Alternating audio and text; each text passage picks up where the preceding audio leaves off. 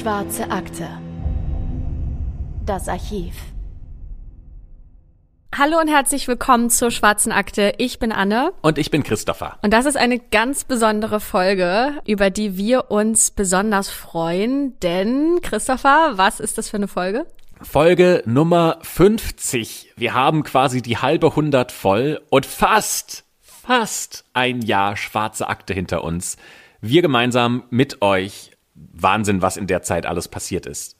Ja, endlich können wir auch mal richtig mitzählen. Also jetzt haben wir es geschafft zur 50. Folge. Und äh, ja, ich glaube, an der Stelle ist auch nochmal ein riesengroßes Dankeschön angebracht, dass ihr uns jetzt entweder schon seit Folge 1 hört oder irgendwann später eingestiegen seid und dann echt hardcore hard, äh, schwarze Akte gehört habt. Das schreiben uns ganz viele. Also vielen, vielen Dank an euch alle, dass ihr euch das anhört. Ähm, weil das klingt so blöd, aber es ist ja wirklich so. Ähm, wenn sich das niemand anhören würde, würde, dann hätten wir das, glaube ich, nicht bis zu 50 geschafft. Nein, vor allem auch nicht, wenn es nicht so viele tolle Kommentare unter den YouTube-Videos gäbe, unter Apple Podcast in den Bewertungen von Leuten, die schreiben, wie gerne sie uns hören, wobei sie uns hören. Übrigens ganz neu dazugekommen, das war mir auch nicht bewusst, ist, dass es Leute gibt, die uns beim Zocken hören. Also in diesem Sinne Grüße an die Hollerbacks, die das nämlich unter YouTube geschrieben haben. Also vielen Dank an euch alle und wir starten jetzt mit dem Fall, der ehrlicherweise sehr berührend wird, indem wir viele Emotionen von ja, dem Umfeld äh, des Opfers mitbekommen werden. Und diese Emotionen drückt die Mutter, so viel nehme ich schon mal vorweg, in einem Blog aus, aus dem wir euch jetzt einen Teil vorlesen wollen. Was ich nicht in einem Foto zeigen oder einfach an diesem Blog heften kann, ist mein Herz, Michaela. Mein Herz wird immer auf dich warten. Hab Vertrauen, mein süßes Mädchen, und glaub an dich selbst und an die Liebe, die dich umgibt, und an das Licht, das dir den Weg nach Hause zeigen wird. Habe Vertrauen, habe Mut. Komm nach Hause. Deine Mama. Es ist Samstag, der 19. November 1988. Es ist ein sonniger Tag in Kalifornien. Die neunjährige Michaela Garrett macht sich mit ihrer Freundin Katrina auf den Weg zum Supermarkt, um Süßigkeiten zu kaufen. Ihre Mutter ahnt noch nicht, dass Michaela an diesem Tag nicht mehr nach Hause kommen wird und auch an den folgenden Tagen nicht. I love you, Mom. Love you too, Michaela. Das sind die letzten Worte, die Mutter und Tochter austauschen werden. Um kurz nach 10 Uhr morgens wird das Mädchen vor den Augen ihrer Freundin auf dem Parkplatz des Supermarkts entführt. Katrina beobachtet, wie ein Mann die schreiende Michaela in einen bereitstehenden Wagen zerrt. Das Einzige, was bleibt, ist ein Phantombild und ein Fingerabdruck des Täters, um Michaela wiederzufinden. Es beginnt ein Wettlauf gegen die Zeit. Wir stehen jetzt auf dem Parkplatz des ehemaligen Rainbow Markets in Hayward in Kalifornien. Und wie auch am 19. November vor 33 Jahren scheint die Sonne. Eine leichte Brise weht. Der Supermarkt ist gut besucht. Doch irgendwas ist anders denn an dem alten Baum am Rande des Parkplatzes flattern zahllose gelbe Bänder. Sie sind um den Stamm gewickelt und die Äste und einige sind sogar beschriftet. Sie erinnern an ein Verbrechen, das immer wieder, auch mehr als drei Jahrzehnte später noch, die gleiche Frage aufwirft, nämlich warum? Bevor wir uns jedoch an diese große Frage rantrauen, an das Warum, werfen wir mal einen Blick auf das, was genau an jedem Sommertag 1988 auf diesem Parkplatz geschehen ist. Wir fahren gemeinsam mit Michaela und ihrer besten Freundin Katrina, die sie übrigens nur Trina nennt, mit Tretrollern zu dem Supermarkt, der einige hundert Meter weit entfernt steht. Die beiden wollen sich Süßigkeiten und Limos kaufen, um den Beginn der Thanksgiving-Ferien zu feiern. Die beiden freuen sich, dass sie endlich mal alleine unterwegs sind, denn so häufig haben ihre Mütter ihnen das noch gar nicht erlaubt aber die beiden sind neun und damit schließlich keine Babys mehr. Sie parken vor dem Markt und unterhalten sich beide so angeregt miteinander, dass sie die Roller schon wieder komplett vergessen haben, als sie eine knappe Viertelstunde später das Geschäft wieder verlassen. Sie drehen sich also wieder um, laufen zurück, doch irgendwas ist komisch, denn einer der beiden Roller steht da gar nicht mehr, wo er geparkt wurde. Michaela entdeckt ihn dann aber weiter hinten auf dem Parkplatz, direkt neben einem Auto, und sie will sich gerade den Lenker schnappen, als ihr jemand plötzlich einen Arm um die Hüften schlingt und sie in sein Auto zerrt. Michaela schreit so laut, so laut sie kann, doch dieser jemand hat so viel Kraft, dass sie sich nicht gegen ihn wehren kann. Natürlich beobachtet Katrina diese Szene und ist erstarrt vor Schock. Die rennt so schnell sie kann zurück in den Markt und alarmiert eine Mitarbeiterin, die sofort die Nummer der Polizei wählt. Trina weiß, jetzt muss alles ganz schnell gehen. Doch das Auto rollt vom Parkplatz und verschwindet. In diesem Auto ist noch ihre beste Freundin. Trina fragt sich, ob Michaela in diesem Moment wusste, was geschehen ist, oder ob das alles gedauert hat, bis ihr Gehirn die Informationen geordnet hat und verstehen konnte. Wahrscheinlich. Ihr Körper hat wahrscheinlich instinktiv reagiert. Die Entscheidung zu schreien, die war gar nicht bewusst, sondern das war alles im Reflex, weil sie plötzlich eine Panik gespürt hat und dieser Kontrollverlust hat den Überlebensinstinkt aktiviert. Michaelas Schreie waren wahrscheinlich sowas wie eine Abwehrhaltung, verstärkt durch die Tatsache, dass ihr Entführer ihr körperlich deutlich überlegen war. Zum Glück hat eine Mitarbeiterin die Tat ebenfalls beobachtet und kann der eintreffenden Polizei eine Beschreibung des Mannes und des Tatfahrzeugs liefern. Jetzt ist die Professionalität der Ermittler gefragt, die sofort handeln und ihre Arbeit routiniert erledigen müssen. Heißt also, Zeugenaussagen aufnehmen, Tatort untersuchen, Tathergang rekonstruieren, alles in dem Wissen, dass die ersten Stunden nach der Tat entscheidend für den weiteren Verlauf der Ermittlungen sind. Außerdem müssen die Familien informiert und Katrina psychologisch betreut werden. Dank der Beschreibung der Mitarbeiterin kann die Polizei auch schnell ein Phantombild erstellen. Und der Mann, der darauf zu sehen ist, ist um die 30 Jahre alt, trägt einen auffälligen Bart und fährt ein burgunderrotes Auto. Er sieht ein wenig wie ein, ja, wie ein Hippie aus. Zumindest gibt das die Mitarbeiterin so zu Protokoll. Die Fahndung wird jetzt also umgehend eingeleitet. Außerdem können die Ermittler auf dem Lenker des Rollers einen fremden Fingerabdruck entdecken. Und der muss vom Täter stammen. Das stimmt sie erstmal positiv, denn dieser Abdruck kann später vielleicht als Beweis vor Gericht dienen. Denn die große Frage ist ja, wer könnte das Mädchen entführt haben? Die Wahrscheinlichkeit, dass es jemand aus ihrem Bekanntenkreis war, die ist relativ hoch, sagt zumindest die Statistik, denn in nur wenigen Fällen gibt es gar keine Verbindung zwischen Entführer und Opfer. Sollte dies jedoch einer dieser Fälle sein, dann werden sich die Ermittlungen wahrscheinlich als sehr schwierig gestalten. Denn dann hätten sie bis auf das Phantombild, die Beschreibung des Tatfahrzeugs und diesen Fingerabdruck keinen weiteren Anhaltspunkt. Das Nummernschild hat sich hier nämlich leider niemand gemerkt in der ganzen Aufregung. Die Polizei weiß, dass der Täter Michaela schnell an einen Ort bringen muss, an dem ihn niemand erkennt. Immerhin hat er ja das Mädchen mitten am Tag entführt, also er muss davon ausgehen, dass jemand ihn gesehen hat und sein Gesicht schon bald als Phantombild an jeder Ecke in der Stadt zu sehen sein wird. Jetzt darf ihm also kein Fehler unterlaufen. Er muss also erstmal das Mädchen ruhig stellen und sie schnell aus der unmittelbaren Umgebung schaffen, irgendwohin, wo sie keiner kennt.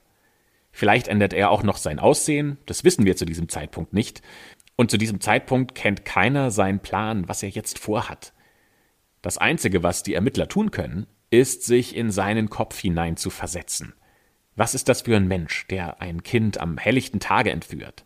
Gibt ihm das vielleicht einen Kick, dieses Risiko, dass er erwischt wird? Wenn ja, was sagt das wiederum über ihn aus? Das sind jetzt erstmal die Informationen, mit denen die Polizei arbeiten muss die Familie muss von Angst total paralysiert gewesen sein und ja, durfte sich gar keine Gedanken über mögliche Konsequenzen machen, sondern ja, hat wahrscheinlich die ganze Zeit einfach nur gehofft und gehandelt und gehofft und gehandelt und ja, war wie in so einer Art Teufelskreis gefangen. Innerhalb eines Tages verteilt sie mit Hilfe von Freunden und Freiwilligen rund 42.000 Flyer und Poster in der Umgebung. Und nur mal als Vergleich, wie viel das eigentlich ist, die verkaufte Auflage der Jugendzeitschrift Bravo, die wir sicherlich alle noch kennen, die lag im vierten Quartal im letzten Jahr bei rund 66.000 Exemplaren. Eigentlich nur ein bisschen über dem, was da Familie und Freunde verteilt haben. Auf den Postern und Flyern ist ein Bild von Michaela zu sehen. Ihr ovales, pausbäckiges Gesicht, die kleine Stupsnase und die blauen Augen, blondes, kinnlanges Haar, vorne zu einem geraden Pony geschnitten. Dazu weitere Informationen zu ihrem Aussehen. Zum Zeitpunkt der Entführung trug Michaela ein T-Shirt mit dem Wort Metro vorne drauf gedruckt und ja, Bilder von Menschen mittig auf dem Shirt. Sie hatte ihre Jeans bis über die Knie hochgerollt und trug schwarze Schuhe. Dazu knapp acht Zentimeter lange Ohrringe in Form einer Feder. Damit beginnt eine groß angelegte Suchaktion. Wenig später schaltet sich sogar das FBI ein. Gemeinsam durchkämmt das Ermittlerteam systematisch die Umgebung, dabei helfen Helikopter und Flugzeuge. Einen besonderen Fokus legen sie dabei auf ländliche Regionen und auch auf Parks, also überall dort, wo nur wenige Menschen wohnen. Der Tatendrang der Helfenden ist überall zu spüren, auch dieser unbedingte Wille, dieses Mädchen unversehrt aus den Händen des Entführers zu befreien. Alle sind zuversichtlich, dass man Michaela schnell findet. Aber dann passiert doch was, womit niemand gerechnet hat. Ja, es stellt sich nämlich heraus, dass die Beschreibung der Mitarbeiterin falsch war. Sie hat sowohl den Mann als auch das Fahrzeug verwechselt und da fragt man sich ja jetzt wirklich, wie kann das denn passieren? Also ja gut, vielleicht war es der Stress und die Panik in dem Moment oder auch das große Bedürfnis der, ähm, der Mitarbeiterin zu helfen. Also ne, wir müssen uns die Situation ja auch mal vorstellen. Da kommt ein aufgelöstes Kind auf dich zugelaufen und erzählt ihr voller Angst und Panik, dass eben gerade ihre beste Freundin von einem Fremden ins Auto gezerrt wurde. Und ja, natürlich fühlt man sich da als erwachsene Frau dann zuständig, diese Situation irgendwie in den Griff zu bekommen. Also ich glaube kaum, dass da ein böser Wille hinterstand, ähm, der die Mitarbeiterin zu ihrer Aussage verleitet hat. Ich glaube, niemand, ganz egal wie alt, hätte es geschafft, in diesem Moment einen kühlen Kopf zu bewahren, oder? Ja, aber trotzdem ist das für diese ganze Suchaktion die absolute Katastrophe. Denn diese ganzen Flyer, diese 42.000 Flyer, hatten ein falsches Phantombild. Jeder sucht nach einer falschen Person. Das ist ja der Super-GAU. Das heißt, wir müssen erstmal darüber reden, wie überhaupt rausgekommen ist, dass die Beschreibung dieser Frau gar nicht korrekt war. Dass irgendwas nicht stimmt, das wird den Ermittlern klar, als Katrina eine ganz andere Beschreibung des Täters liefert. Sie wird nämlich erst etwas später als die Mitarbeiterin des Supermarktes befragt, wahrscheinlich, weil sie sich nach dem Schock erstmal sammeln musste. Und Trina sagt aus, dass der Mann um die 20 Jahre alt sei, also zehn Jahre jünger als ähm, das, was die Mitarbeiterin gesagt hat.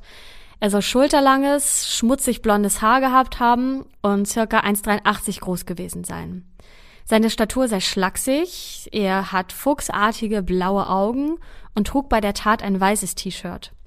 Und auch das vielleicht auffälligste an ihm ist seine Haut, die von schwerer Akne gekennzeichnet ist. Sie ist sehr porig, ja sogar fast narbig und stellt damit ja ein eindeutiges Wiedererkennungsmerkmal dar. Außerdem erzählt Katrina, dass sie einen älteren Sedan mit vier Türen fährt. Die Farbe entweder cremig oder matt gold. Das Auto sieht schäbig aus, die Stoßstange vorne ist ramponiert, fast als hätte er kürzlich erst einen Unfall gehabt.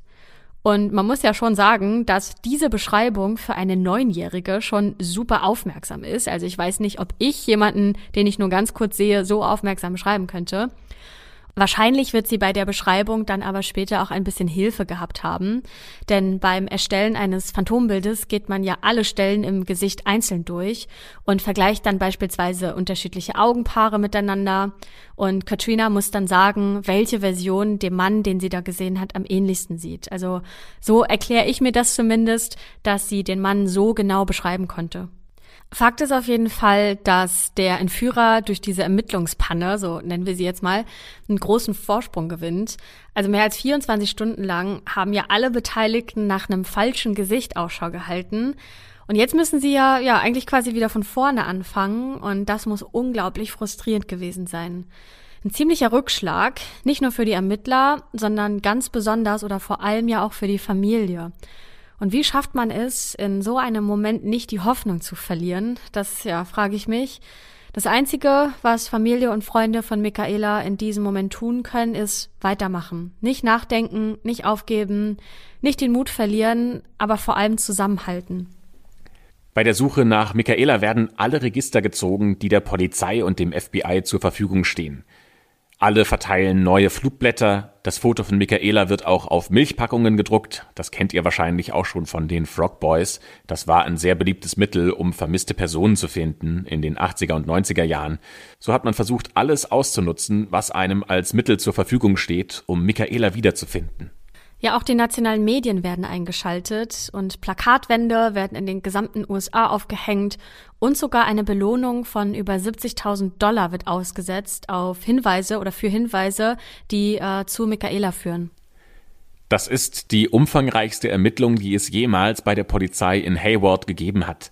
Es gibt sogar einen Beitrag in der Serie Unsolved Mysteries, in dem ungeklärte Kriminalfälle an die Öffentlichkeit gebracht werden, damit da zum Beispiel Hinweise eingereicht werden können. Und auch der Fingerabdruck vom Roller wird einer forensischen Untersuchung unterzogen. Die Ermittler prüfen auch Verbindungen zu anderen Fällen von Kindesentführungen, denn sie stehen ja unter einem enormen Druck. Sie haben noch die Zeit, um Michaela Leben zu finden, und sie müssen jetzt was liefern. Denn wenn ein Kind verschwindet, dann geht es ja nicht nur der Familie nahe, sondern allen, die daran beteiligt sind, allen Ermittlern und Ermittlerinnen, der Öffentlichkeit. Das ist was, was emotional auch uns sehr berührt. Und dann endlich hat die Polizei einen ersten richtigen Anhaltspunkt. Denn ein knappes halbes Jahr vor Michaelas Verschwinden wurde ein siebenjähriges Mädchen ebenfalls in Kalifornien entführt, während sie gerade im Vorgarten Seil sprang. Der vermeintliche Täter, Tim Binder, beteiligte sich damals sogar selbst bei der Suche nach dem Kind. Und tatsächlich klopft dieser Tim Binder auch bei Michaelas Mutter Sharon an und bietet seine Hilfe an. Da stellt sich natürlich schon die Frage, kann das ein Zufall sein? Den Ermittlern ist die Verbindung zwischen diesen Fällen sofort klar, es fehlt ihnen allerdings an Beweisen, um den Mann zu überführen.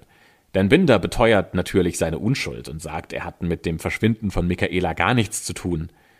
Und so frustrierend das auch ist, die Polizei muss ihn in diesem Fall laufen lassen. Denn es gibt keine Beweise, deswegen keine Festnahme und natürlich keine Verurteilung. Im ersten Jahr gehen die Ermittler über 5000 Hinweisen nach, doch Michaela bleibt verschwunden. Nach dem anfänglichen ja, Tatendrang der Wir schaffen das Energie und dem ständigen Wechselspiel von Hoffnung und Enttäuschung ist das schon ziemlich schwer zu verkraften. Der Polizeireport von Dezember 1988, also einen Monat nach Michaelas Verschwinden, der versucht, positiv zu bleiben. Fortschritt sei immerhin daran zu erkennen, dass zumindest viele falsche Spuren ausgeschlossen werden können. Und was macht Michaelas Familie in dieser Zeit? Naja, die fragen sich erstmal, ob sie überhaupt trauern können oder trauern sollen, wenn noch niemand weiß, ob das Mädchen noch lebt. Die Angst vor schlimmen Nachrichten, die wird für sie zum Alltag. Sharon, das ist Michaelas Mutter, die startet einen Blog, um ihrer Tochter so viel Liebe und Stärke wie möglich zu schicken und auch um ihr einen Weg nach Hause aufzuzeigen, sollte Michaela diese Zeilen jemals lesen. Ihr habt ja zu Beginn dieser Folge schon einen Ausschnitt daraus gehört. Für die Familie heißt es erstmal abwarten. Sharon erzählt im Interview mit CNN, manchmal habe ich gar nichts Hoffnungsvolles mehr zu sagen, und trotzdem versuche ich weiterhin Kontakt zu meiner Tochter aufzunehmen. Wenn sie wirklich noch da draußen ist, dann braucht sie ihre Mama, die nach ihr sucht und die nicht aufgibt. Dadurch, dass man zu diesem Zeitpunkt noch immer so wenig über den Täter weiß, ist es schwer, Mutmaßungen über Michaelas Lebenschancen anzustellen. Mit welchem Ziel könnte der Mann die Neunjährige entführt haben? Die beste Taktik ist wahrscheinlich, überhaupt gar nicht erst darüber nachzudenken, warum er das getan hat. Den Blog der Mutter, den haben wir euch auch mal verlinkt. Ähm, den hat sie viele, viele Jahre lang betrieben. Könnt ihr euch ja vielleicht auch mal anschauen, aber das ist schon wirklich sehr traurig zu lesen, was sie da schreibt. Und vor allem auch, wenn man dann dazu noch die ganzen liebevollen Kommentare liest, die ihr ja fremde Menschen dann ne, unter, unter die Beiträge geschrieben haben. Dabei ist dieser Blog gar nicht an die fremden Menschen gerichtet. Der geht nicht an die Menschen, die sich für den Fall interessieren. Dieser Blog ist geschrieben für Michaela. Da schreibt die Mutter die Worte, die sie ihrer Tochter sagen möchte und hofft, dass irgendwann der Tag kommt, an dem Michaela diese Zeilen lesen wird. Irgendwann im Laufe dieses Falls gab es einen Punkt in den Ermittlungen, an dem vermutet wurde, dass Michaela in den Vereinigten Arabischen Emiraten sein könnte. Daraufhin hat Sharon auch einen Beitrag geschrieben, in dem sie Nummern und Mailadressen auflistet, in denen Michaela dort vor Ort Hilfe bekommen kann. Ja, und richtig ekelhaft und schockierend ist auch die Tatsache, dass es wirklich Menschen gibt, die ihre Not auch noch ausnutzen und die Sharon falsche Hinweise an die Mailadresse schreiben, die sie ausdrücklich nur für Michaela eingerichtet hat. Also nur um irgendwie, ja, mit ihren Gefühlen zu spielen oder um sich machtvoll zu fühlen oder wer weiß warum. Und das ist wirklich grausam, vor allem, weil diese Leute ja genau wissen, dass Sharon alle Mails ganz akribisch liest, in der Hoffnung, es könnte doch irgendwas von Michaela dabei sein. Und so vergehen viele Jahre, genau gesagt vier Jahre, bis dann endlich neuer Wind in diese Sache kommt, als ein Gefängnisinsasse aus Indiana gesteht, Michaelas Körper im südöstlichen Teil von San Francisco in einem Feld vergraben zu haben. Dieser Mann heißt Roger Haggard. Der wird nach San Francisco eingeflogen, um die Ermittler zu der genauen Stelle zu führen. Das wäre ja ein Durchbruch für das Ermittlerteam. Und für die Familie würde das auch bedeuten, dass sie endlich die Chance haben, Klarheit zu bekommen, auch wenn das traurige Klarheit wäre, und vielleicht Michaela zu beerdigen und so zum Frieden zu finden. Gleichzeitig bedeutet Haggards Geständnis aber auch, dass es keine Hoffnung mehr gibt, Michaela noch leben zu finden. Und das ist für alle Seiten wahrscheinlich schwer zu ertragen. Auf der einen Seite hat man Gewissheit und das ist eine gewisse Erleichterung in dem Fall. Auf der anderen Seite bedeutet diese Gewissheit auch, dass Michaela tot ist, aber dass sie nicht mehr leiden muss. Die Durchsuchung des Feldes stellt sich als eher schwierig heraus und auch nach acht Stunden haben die Ermittler das Mädchen noch immer nicht gefunden. Und das hat auch einen Grund, denn Michaela liegt hier gar nicht begraben. Haggard gibt nämlich zu, sich diese Geschichte nur ausgedacht zu haben. Und das ist ja schon unglaublich, ne? Also was geht denn in dem vor? Da fragt man sich auch, fand er diese, fand er diese ausgedachte Machtposition irgendwie witzig, unterhaltsam oder hat er sich dadurch irgendwie größer gefühlt? Wollte er die Polizei ärgern als Rache dafür, dass er selbst im Gefängnis sitzt, weil er geschnappt wurde? Wegen dieser ganzen Situation wird Haggards Haftstrafe dann auch um sechseinhalb Jahre erhöht quasi als Strafe dafür, dass er diese Situation für sich ausgenutzt hat. Und das ist tatsächlich erstmal alles, was in den kommenden Jahren passiert. Und das ist ehrlicherweise ziemlich ernüchternd. Der Fall Michaela ist, so heißt es zumindest im Fachjargon, kalt. Michaelas Verschwinden rückt für die mediale Aufmerksamkeit und auch für das Ermittlerteam immer weiter in den Hintergrund und äh, keiner findet neue Beweise oder Hinweise und irgendwie gerät Michaela immer mehr in Vergessenheit. In dieser Zeit fragt sich die Mutter auch oft, ob sie wirklich wissen will, was genau ihrer Tochter zugestoßen ist. Also sie ist sich gar nicht sicher, ob sie die Wahrheit denn verkraften würde. Aber sie gibt nicht auf, denn Sharon führt nicht nur ihren Blog weiter, sie spricht auch an Polizeischulen vor. Sie besucht eine Kriminologievorlesung und erzählt von ihrer Tochter und zwar alles äh, ja in dem Versuch, das Interesse an dem Fall aufrechtzuerhalten. Und so vergeht viel Zeit. All diese Jahre lebt Michaelas Familie mit dem großen Loch, das Michaela hinterlassen hat. Wir haben bisher viel über ihre Mutter Sharon geredet, aber zu ihrer Familie gehörten auch noch der Vater und zwei kleine Geschwister, ein Junge und ein Mädchen. Für sie alle beginnt mit dieser Tat ein nicht zu enden wollender Albtraum. Und es ist gut zu wissen, dass es viele Menschen gibt, die die Familie dabei unterstützt haben, diese Zeit durchzuhalten. Zum Beispiel kommen jedes Jahr an Michaelas Geburtstag am 24. Januar Freunde zu Besuch. Da setzen sich alle zusammen und gedenken gemeinsam an das Mädchen. Aber im Laufe der Zeit, im Laufe der Jahre werden diese Besuche weniger, bis die Familie den Geburtstag nur noch im allerengsten Kreis feiert. Jedes Jahr gibt's einen Kuchen und alles, was dazugehört. Doch eines Tages, als Sharon Michaelas Kuchen gerade von der Bäckerei holen will, da hält sie etwas auf.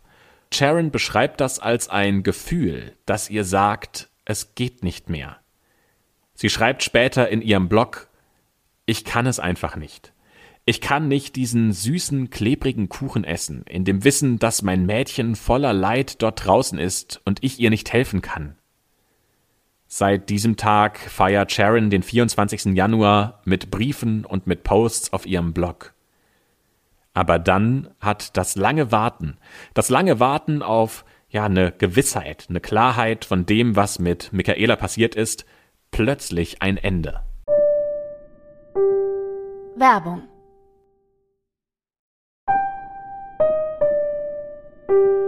Werbung Ende. Mittlerweile schreiben wir das Jahr 2009, also Michaela ist mittlerweile seit 21 Jahren verschwunden und mittlerweile wäre sie 30 Jahre alt. Die Fotos, die zur Fahndung genutzt wurden, die sind natürlich längst nicht mehr aktuell, aber es gibt ja Programme, die aus alten Kinderfotos ziemlich echt aussehende Porträts der Kinder im Erwachsenenalter basteln. Diese Fotos veröffentlicht zum Beispiel das National Center for Missing and Exploited Children. Und die ältere Michaela, die anhand des Kinderfotos mit einer Software erstellt wurde, hat auf dem Bild, das wir hier vorliegen haben, alles Kindliche verloren. Also schaut euch das parallel auch mal an. Findet ihr in der Folgenbeschreibung verlinkt und könnt ihr auch in den meisten Podcast-Playern ähm, klicken. Die ältere Michaela hat schmale Lippen, ein freundliches Lächeln und eher kleine Augen. Ihre Nase ist weniger stupsig als früher und um ihre Augen bilden sich bereits Lachfältchen. Sie trägt ihr Haar länger, jetzt mit einem schrägen Pony. Und es ist schon irgendwie ein komisches Gefühl, das Foto dieser Frau zu sehen, in der Gewissheit, dass das ja kein echtes ist, oder? Ich bin da absolut fasziniert von, wie gut die Technik das daraus machen kann. Es sieht einfach tatsächlich aus wie ein echtes Foto, als ob sie da für ein, ja, wie so ein Schulfoto mit so einem, ich würde mal sagen, ein bisschen wie so einem Wolkenhintergrund. Ähm, so ein bisschen sieht das aus wie damals das, was wir in der Schule gemacht haben. Als ob sie da tatsächlich gesessen hätte und ein Fotograf auf den Auslöser gedrückt hat. Und dann geschieht etwas, das die Hoffnung von Michaelas Familie und den Ermittlern wieder aufleben lässt. Im besagten Jahr 2009 taucht nämlich die vermisste JC Lee Durgott auf nachdem sie 18 Jahre lang von einem Mann namens Philip Garrido gefangen gehalten wurde. JC Lee war gerade einmal elf Jahre alt, als Garrido sie auf dem Weg zur Bushaltestelle entführte. Wir erzählen euch das, weil es wahnsinnig viele Parallelen zwischen dem Fall von JC Lee und Michaela gibt. Hayward, äh, die Stadt in Kalifornien, in der Michaela gelebt hat, ist nur eine Stunde von Garridos Wohnort entfernt. Außerdem wurde er drei Monate vor Michaelas Entführung aus dem Gefängnis entlassen. Da hat er eine Strafe wegen Vergewaltigung und Entführung abgesessen. Er hat dann JC Lee ebenfalls mitten am Tag und vor Zeugen in ein Auto gezerrt. Und dazu kommt noch, dass die Beschreibungen, die Katrina vor all den Jahren von Michaelas Entführung gegeben hat, sehr genau auf Garrido zutrifft. Ebenso wie die Beschreibung des Tatfahrzeuges. So ein Auto hat der nämlich auch besessen. Und nach all den Jahren hält Sharon immer noch an dem Glauben fest, dass ihre Tochter noch lebt. Und so schenkt ihr das Auftauchen von JC Lee natürlich neuen Mut. Auch im deutschsprachigen Raum kennen wir ja Fälle dieser Art, die Grund dazu geben, die Hoffnung doch aufrecht zu erhalten. Zum Beispiel die ja ganz bekannte Geschichte von Natascha Kampusch. Doch so frustrierend es auch sein muss, die Polizei findet keine Beweise, die den Zusammenhang zwischen Garrido und Michaelas Verschwinden belegen. Also ein zermürbendes Auf und Ab für alle Beteiligten und auf diese neue Hoffnung folgt erstmal große Enttäuschung. Die Wunder wird schon wieder aufgerissen und ja, da kann man sich ja auch gut vorstellen, dass auch einige Ermittler an ihre Grenzen äh, gekommen sind ähm, und ja ein großes Verlangen in sich hatten, unbedingt und endlich mal Beweise zu finden. Aber wie gesagt, ne, wie behält man einen kühlen Kopf bei einem so emotionalen Thema? Die wichtige Frage ist hier, mit welcher Art von Täter wir es zu tun haben. Ist Michaelas Entführer jemand, der will, dass das Mädchen bei ihm lebt? Das wäre sowas ähnliches wie Natascha Kampusch. Oder ist es noch schlimmer? Ist es ein Vergewaltiger? Ist das ein Mörder? Zu diesem Zeitpunkt kann das natürlich niemand wissen. Aber darüber denken natürlich auch Michaelas Angehörigen nach, was mit ihrem Kind, ihrer Schwester passiert ist. Die Ermittler denken darüber nach, mit wem sie es da eigentlich zu tun haben, über all die Jahre, die sie den Fall von einem Kollegen an den nächsten weitergeben. Da denken viele kluge Köpfe drüber nach und befassen sich mit Michaelas Verschwinden. Aber das ist halt echt schwierig, weil es nach wie vor noch keine einzige Spur gibt. Ja, ihr fragt euch vielleicht auch die ganze Zeit, was eigentlich mit diesem Fingerabdruck ist, den die Ermittler am Lenker des Rollers gefunden haben. Denn die äh, späte Digitalisierung der Datenbanken ist keine Ausrede, weil das Fingerprint Identification System des FBIs, das gibt's auch schon seit 99. Deswegen gilt diese Ausrede eigentlich nicht. Das kann nur eins heißen, dass der Täter ein unbeschriebenes Blatt sein muss. Der ist noch nie auffällig geworden. Das macht die Suche nach einem Motiv und nach der Person, über die wir hier sprechen, natürlich nicht leichter. Ganz im Gegenteil. Wir müssen uns also bis jetzt erstmal mit Spekulationen zufrieden geben. Und das ist für alle Beteiligten kein gutes Gefühl. Erst drei Jahre nachdem JC Lee wieder aufgetaucht ist, also im Jahr 2012, meldet sich ein Mann per Brief an eine Tageszeitung. Der heißt Wesley Shermantine. Dieser Mann ist, und jetzt wird's krass, Teil eines Mörderduos. Die wurden die Speed Freak Killers genannt, die man für mehr als 70 Morde in Kalifornien verantwortlich gemacht hat. Shermantine schreibt, dass sein Partner, Lauren Herzog, Ähnlichkeit mit dem Phantombild besitzt. Katrina bestätigt das zu diesem Zeitpunkt sogar. Sie sieht ja dann auch Fotos von Lauren Herzog und sie sagt, ich denke, dass er der Entführer sein könnte. Gute Spur.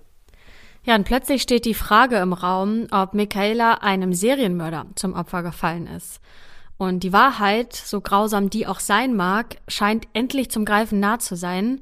Wäre da nicht der niederschmetternde Umstand, dass Herzog wenige Monate zuvor Selbstmord begangen hat? Und wenn er es wirklich war, dann wird es nie einen Weg geben, den Ort zu finden, an dem er äh, ja vermeintlich Michaelas Leiche versteckt hat. Es sei denn, sein Partner, Wesley Shermantine, weiß doch mehr. Shermantine führt die Ermittler zu einem stillgelegten Brunnen, der tief in die Erde reicht. Das ist der Ort, an dem das Mörderduo meistens seine Opfer entledigt hat. Hier findet die Polizei tausende Knochenteile, aber kein einziges davon kann Michaela zugeordnet werden. Auch die Untersuchung weiterer Brunnen in der Gegend führt zu keinem Ergebnis. Das heißt, es gibt hier wieder eine ja, leere Spur, ähm, die ins Nichts verläuft. Aber wichtig zu erwähnen ist hier vielleicht noch die Tatsache, dass Shermantine, ähm, der ja erst durch seinen Brief auf seinen Partner aufmerksam gemacht hat, ähm, dass der zu der Zeit im Gefängnis sitzt und auf seine Todesstrafe wartet. Vielleicht hat er durch seinen Brief oder durch diese ja, Hilfe, die er angeboten hat, gehofft, dass er eine mildere Strafe bekommt. Das wissen wir leider nicht. In ihrem Blog schreibt Mama Sharon, dass sie unglaublich erleichtert ist, dass Michaela diesem Serienmörder nicht zum Opfer gefallen ist. Ja, und trotzdem bleibt ja dieses Gefühl von Enttäuschung, dass sie keine Antwort auf all diese Fragen bekommt, die sie schon seit Jahren hat. Und wie so oft endet dieser Post mit den Worten Michaela, if you are out there, please contact me. I love you forever. Mom. Wir möchten an dieser Stelle auch ein Gedicht teilen, das Michaela ihrer Mutter ungefähr ja eine Woche vor ihrer Entführung geschrieben hat. Über das Gedicht könnt ihr auch auf Sharons Blog lesen. Das stimmt auf jeden Fall sehr nachdenklich. Sharon stand an diesem besagten Tag sehr früh auf, so gegen halb sechs wahrscheinlich, und findet ihre älteste Tochter am Wohnzimmertisch sitzend. Michaela hält ihrer Mama ein Gedicht hin, das sie selbst geschrieben hat und das ist für das Werk einer Neunjährigen auch echt erstaunlich gut. Es ist nicht sehr lang, deswegen liest Christopher das jetzt mal im Original vor. The people knock on doors of steel. The people knock, the people kneel. They think of things that aren't real outside those doors of steel. The people walk, the people know that outside those doors the people know. The people think that you may say, the people think that they too may They lack the confidence you have. They think it's real, the dreams you have, the dreams they feel. Und übersetzt bedeutet das Gedicht so viel wie die Menschen klopfen an die Türen aus Stahl, die Menschen klopfen, die Menschen knien. Sie denken an Dinge, die nicht real sind, außerhalb dieser Türen aus Stahl. Die Menschen gehen, die Menschen wissen, dass außerhalb dieser Türen die Menschen wissen. Die Menschen denken, dass sie sagen können, die Menschen denken, dass sie auch dürfen. Ihnen fehlt das Vertrauen, das du hast. Sie denken, es ist real. Die Träume, die du hast, die Träume, die sie fühlen. Das ist ein wahnsinnig tiefgründiges Gedicht. Und Michaela erklärt ihrer Mama daraufhin, dass sie von Geräuschen auf dem Dachboden wach geworden ist. Sie sagt, dass diese Geräusche von Menschen kommen, die entführt worden sind und nun auf ihrem Dachboden gefangen gehalten werden. Ja, Sharon ist ein bisschen zwiegespalten, denn einerseits ist sie sehr beeindruckt von dem Werk, von dem Gedicht ihrer Tochter, aber auch ein bisschen besorgt, denn nicht viele Neunjährige setzen sich schon mit solchen Themen auseinander. Und sie fragt ihre Tochter, ob sie selbst auch einer dieser Menschen hinter den Türen aus Stahl sei. Und Michaela antwortet aber lächelnd, nein, Mama, ich gehöre nicht zu den Leuten hinter den Stahltüren. Boah, das klingt ja schon fast so, als ob das gar kein Zufall sein kann, oder? dieses Gedicht klingt ja irgendwie wie so eine Warnung des Schicksals. Ich meine, zu dem Zeitpunkt hat das ja niemand geahnt, dass Michaela nur eine Woche später tatsächlich zu einer dieser entführten Personen gehören könnte und auch hinter einer dieser Türen aus Stahl verschwindet. Ja, zu den äh, zur gleichen Erklärung ist die Mama auch gekommen und tatsächlich hat sie das Gedicht unzählige Male auf versteckte Hinweise untersucht, ähm, ja, was mit Michaela geschehen sein könnte. Manchmal gibt es Zufälle im Leben, die nicht plausibel erklärt werden können. Und Sharon sieht auf jeden Fall etwas Positives in diesen Zeilen, nämlich, dass Michaela von Menschen gesprochen hat, die entführt worden sind. Wichtig, entführt, nicht ermordet. Das ist für sie auf jeden Fall ein Grund weiter zu hoffen. Ja, es vergehen aber weitere Jahre, ohne dass es neue Kenntnisse oder Fortschritt in den Ermittlungen gibt. Und auch wenn die Polizei betont, dass Michaelas Fall niemals wirklich kalt war, ist der Schein dann aber doch ein anderer. Aber ja, klar, ne? Was sollen die Ermittler machen, wenn sie keine Anhaltspunkte haben, wenn sie schon allen Spuren, die es gibt, die sich aufgetan haben, nachgegangen sind? Es gibt eine Neuigkeit, die sich in diesem Fall ergeben hat. Im Jahr 2020, am 21. Dezember, also nur vor wenigen Monaten. Das war kurz vor Weihnachten und Corona war da schon in vollem Gange. Ja, zu der Zeit haben wir alle wahrscheinlich gerade überlegt, wie gehen wir mit Weihnachtsbesuchen um und wie regeln wir das mit unserer Familie.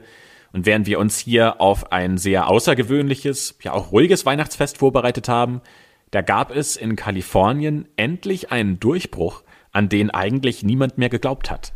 Und das muss man sich echt nochmal vor Augen führen. Also Michaela wurde 1988 entführt und genau 32 Jahre und 32 Tage später erhält die Familie endlich Antworten, auf die sie so lange hat warten müssen. Als das Hayward Police Department und das FBI an diesem besagten 21. Dezember mit, wie wir es alle kennen, Mund-Nasenschutz vor die Kameras treten, um die Neuigkeiten in Michaelas Fall zu verkünden, da weiß Mama Sharon schon, was jetzt auch die Öffentlichkeit erfahren wird. Sie selbst ist nicht in der Lage, zu diesem Pressetermin zu erscheinen. Sie weiß nämlich, dass ihr kleines Mädchen vermutlich von einem heute 59-jährigen Mann namens David Emery Mish vor all den Jahren entführt und ermordet wurde. Denn sein Fingerabdruck konnte dem auf dem Roller zugeordnet werden. Misch ist ein auffälliger Typ. Er hat dunkle Augen, trägt seine Haare noch immer lang und hat einen speziellen Schnauzbart, der an den Seiten herunterwächst. Sein Hals ist sehr breit, was seinen Kopf umso schmaler wirken lässt. Misch ist bereits ein verurteilter Straftäter und saß bereits seit 1989 für einen Mord 18 Jahre im Gefängnis, der aber in keiner Verbindung zu Michaela steht. Daher wird er im Fall Michaela für Mord mit besonderen Umständen angeklagt. Das bedeutet in den USA konkret Todesstrafe oder lebenslänglich ohne die Aussicht auf Bewährung. Tatsächlich sind diese zwei Verbrechen nicht die einzigen, für die er sich verantworten muss, denn er wurde 2018 bereits für zwei weitere Morde im Jahr 86 angeklagt. Zwei Jahre vor Michaelas Verschwinden soll er zwei junge Frauen vergewaltigt und getötet haben, die abends gemeinsam unterwegs waren. Dieser Mann, der so lange und auch mit so viel Aufwand ja gesucht wurde, der wurde bereits ein Jahr nach der Tat und nach der Entführung von Michaela von der Polizei erfasst, aber er wurde halt einfach nicht erkannt und diesem Verbrechen zugeordnet. Deswegen müssen wir nochmal über den Fingerabdruck sprechen, der sichergestellt wurde. Wenn Misch schon so lange auf dem Radar der Polizei war, wie kann es dann sein, dass die Abdrücke nicht schon früher gematcht wurden? Also wie vorhin schon erwähnt, gibt es dieses automatische System des FBI ja schon seit 99 und da nehmen die doch Fingerabdrücke von jedem, den sie einsperren. Also eigentlich hätte man das Ergebnis ja viel früher haben müssen. Auch darauf gibt es eine Antwort. Der Fingerabdruck, der auf dem Roller war, der war zu klein, um eingescannt zu werden. Das heißt, die ganzen Jahre mussten die Ermittler die Fingerabdrücke manuell abgleichen und das dauert natürlich extrem lange. Ja, und das klingt jetzt fast so, als ob diese Geschichte ein Ende finden wird und dieser Fall aufgeklärt wäre. Aber das ist noch nicht ganz so. Denn Misch hat bis heute nicht verraten, wo sich die Leiche von Michaela befindet. Ganz im Gegenteil. Sein Anwalt plädiert auf seine Unschuld und behauptet, die Polizei würde Misch eh nur alles in die Schuhe schieben, weil er sowieso schon verurteilt ist. Und das wäre jetzt der einfache Weg, um Michaelas Fall nach all diesen Jahren endlich zu den Akten zu legen. Der geht sogar noch weiter. Der Anwalt sagt, Misch wäre ein liebevoller Vater, ein toller Bruder und ein Vorzeigesohn. Was äh, natürlich im krassen Kontrast zu dem steht, äh, dass er eigentlich schon vor Jahren als dreifach verurteilter Mörder und Vergewaltiger ins Gefängnis kam. Außerdem hat man ihm neben dem Mord an Michaela auch noch zwei weitere Straftaten nachweisen können. Das eine war ein Angriff mit einer tödlichen Waffe aus dem Jahr 1982 Außerdem noch ein Diebstahl, der nur zwei Monate vor Michaelas Verschwinden passiert ist.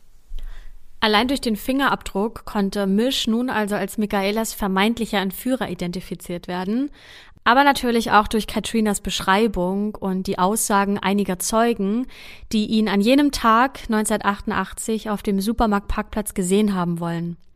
Mischs Anwalt zweifelt jedoch an, dass bei der Analyse eines Fingerabdrucks, der ja zu klein ist, um eingescannt zu werden, tatsächlich ein verlässliches Ergebnis rauskommen kann. Und das ist so ein bisschen die Schwebe, in der sich dieser Fall gerade befindet. Diese ja wichtige Frage, ob der kleine Fingerabdruck reicht, um Misch zu verurteilen. Das Ermittlerteam sagt ja, auf jeden Fall. Da sitzen auch schon einige Analysten und Analystinnen dran, um diesen Abdruck genau zu untersuchen. Und zumindest kann man so vernehmen, dass das Ermittlerteam wenig Zweifel daran äußert, dass dieses Ergebnis auch authentisch wäre. Außerdem gibt es ja noch dieses Phantombild und es gibt noch weitere Zeugen, die ihn am Tatort gesehen haben wollen. Also wir können da schon von ausgehen, dass in den nächsten Monaten, vielleicht in den nächsten Jahren, dann noch weitere Updates zukommen werden. Für Michaelas Familie, aber auch für die Freunde und die Ermittler muss das eine ungemeine Erleichterung gewesen sein, zumindest endlich Gewissheit zu haben und Sharon schreibt zum Beispiel in ihrem Blog, dass sie im Laufe des letzten Jahres die Hoffnung bereits aufgegeben hatte, Michaela noch einmal in die Arme schließen zu können, denn sie schreibt, es gibt dieses große Loch mitten in meinem Leben, ein Loch, dem ich nicht entkommen kann. Sharon schreibt auch, dass sie sich Michaela vorstellt, wie sie auf einer plüschigen pinken Wolke sitzt und goldene Straßen entlang schlendert, auf grünen Wiesen tanzt und mit den Sternen fliegt, also für sie ist es mittlerweile eine Erleichterung zu wissen, dass Michaela zumindest nicht lange leiden musste.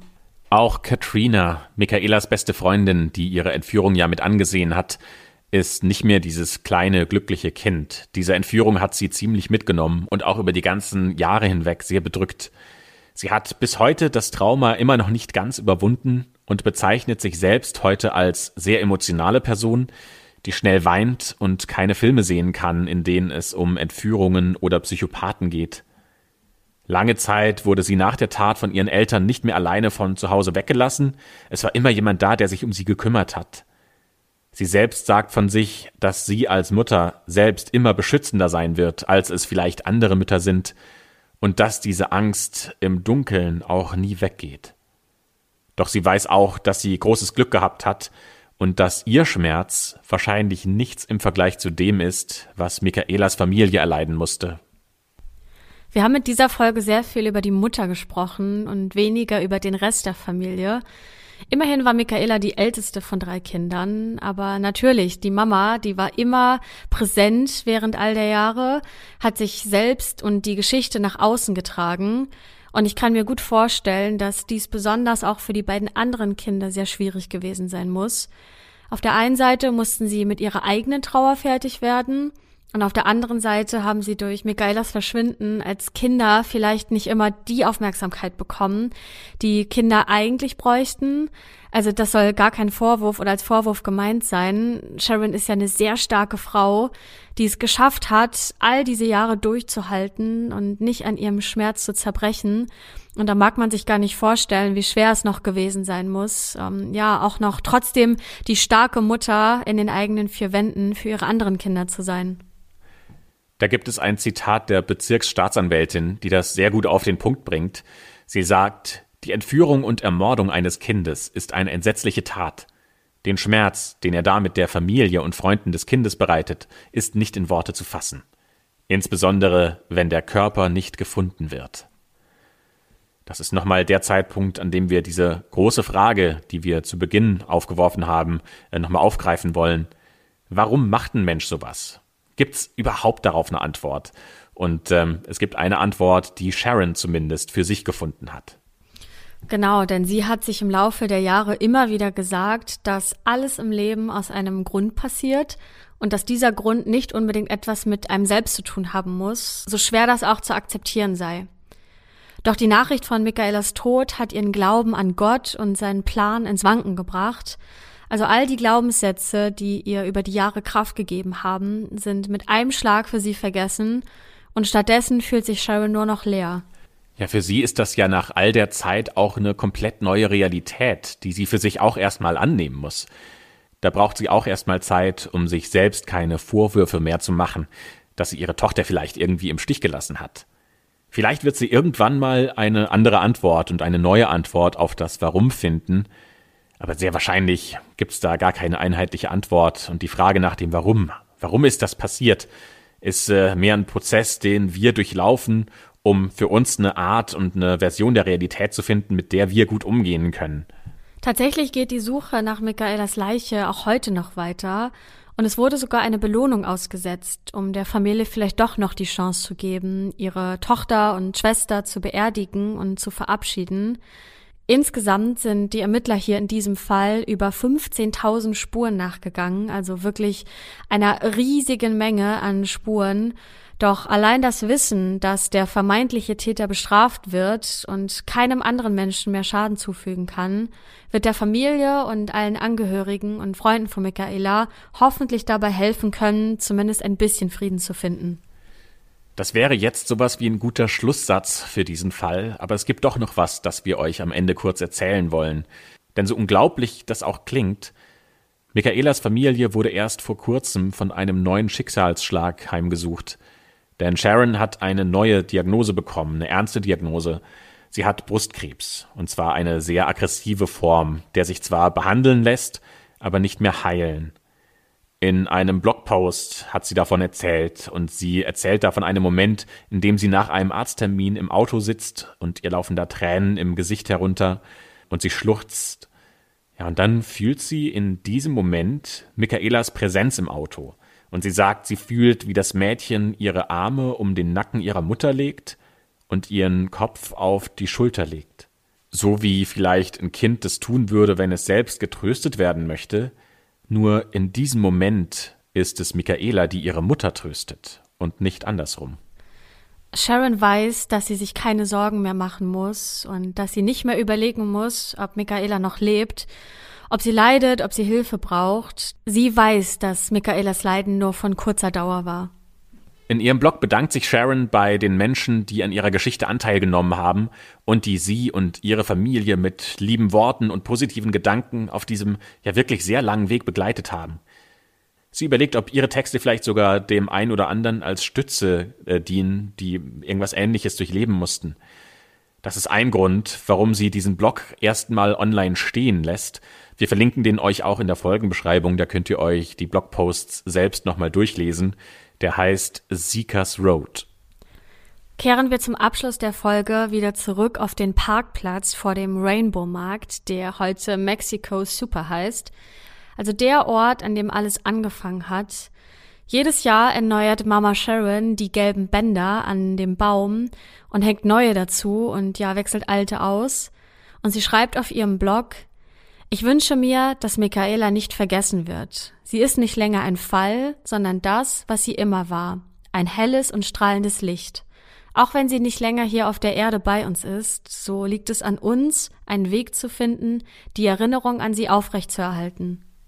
In diesem Fall gibt es so viel zu besprechen und so viel zu diskutieren. Deswegen sind wir wahnsinnig gespannt, eure Meinungen zu hören. Und vielleicht habt ihr den einen oder anderen Post von Sharons Blog gelesen. Teilt uns gerne auch eure Gedanken dazu. Entweder auf Instagram, da heißen wir Schwarze Akte. Auf Facebook, da heißen wir Schwarze Akte Podcast. Per Mail, die findet ihr in den Folgenbeschreibungen. Oder gerne auch unter unserem YouTube-Channel, da heißen wir ebenfalls Schwarze Akte. Ja, das ist der traurige und tragische Fall der kleinen Michaela, die mitten am Tag auf einem Parkplatz entführt wurde. Und damit schließen wir dann auch die schwarze Akte, bedanken uns fürs Zuhören, wünschen euch noch einen schönen Tag und freuen uns aufs nächste Mal.